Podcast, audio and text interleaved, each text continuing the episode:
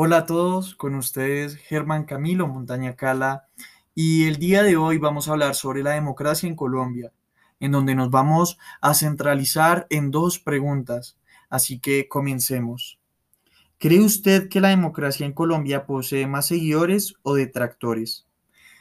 En mi opinión, considero que la democracia en Colombia tiene más seguidores. Esto debido a que contamos con muchos privilegios que algunos otros países en el mundo no los tienen, como cuáles pueden ser.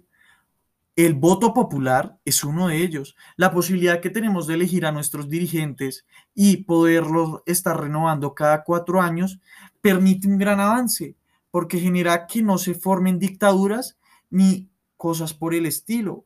Otro aspecto importante es que contamos con una constitución en donde se nos explica cuáles son nuestros derechos y deberes ante la nación. Entonces, esto permite que haya una mayor organización a nivel nacional. Aparte, el hecho de que tengamos una rama legislativa, ejecutiva y judicial eh, nos permite ¿sí? delegar a un grupo de personas mediante el voto esta organización del país. Entonces, esto es muchísimo más favorable que contar con solo una de las siguientes ramas y que tenga todo el poder, que sería catastrófico porque no podemos darle todo el poder de un país a una sola persona o a una sola rama, porque estaría mal y no habría control y autorregulación hacia esa rama y se volvería más bien en un poder de opinión propia. Adicionalmente, y por lo comentado anteriormente, esto es bueno para un bien común, porque si nosotros queremos mejorar como sociedad o seguir progresando, la democracia es el camino indicado, que pueden haber eh, aspectos en los que fallemos, pero aún así no deja de ser importante el hecho de que actualmente eh, uno de los sistemas políticos más destacados o el más importante es la democracia. Y el hecho de que contemos con este en Colombia, pues no lo podemos dejar de lado. Por eso creo yo que contamos con muchos seguidores, que pueden que unos digan que sí hay algunas cosas por mejorar, pero el simple hecho de, tener una democracia en Colombia ya nos permite ir un paso más adelantado con tener una dictadura, por ejemplo.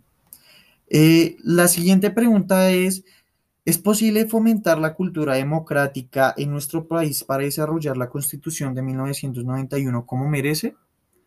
Yo considero que sí. ¿Por qué? Les voy a explicar.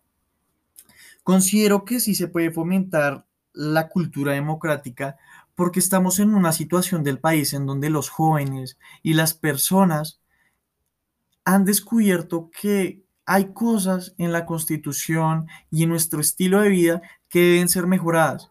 Entonces, si tenemos ese incentivo de querer mejorar como país, de querer eh, buscar alternativas, creo y considero que las personas están dispuestas a mejorar la constitución de 1991, porque puede que ya se haya hecho eh, ya el siglo pasado, pero sigue teniendo gran importancia en Colombia.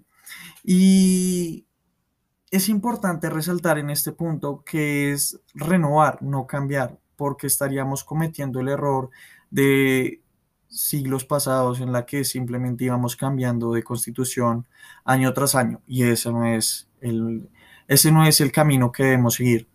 Entonces, eh, volviendo a la pregunta, pues sí, realmente podemos fomentar la cultura democrática, pero quiero hacer un paréntesis acá y considero que una cultura democrática debe ser interdisciplinar, escuchando muchas disciplinas y por lo tanto escuchando muchos estilos de pensamiento y no centralizarnos en algunos pocos.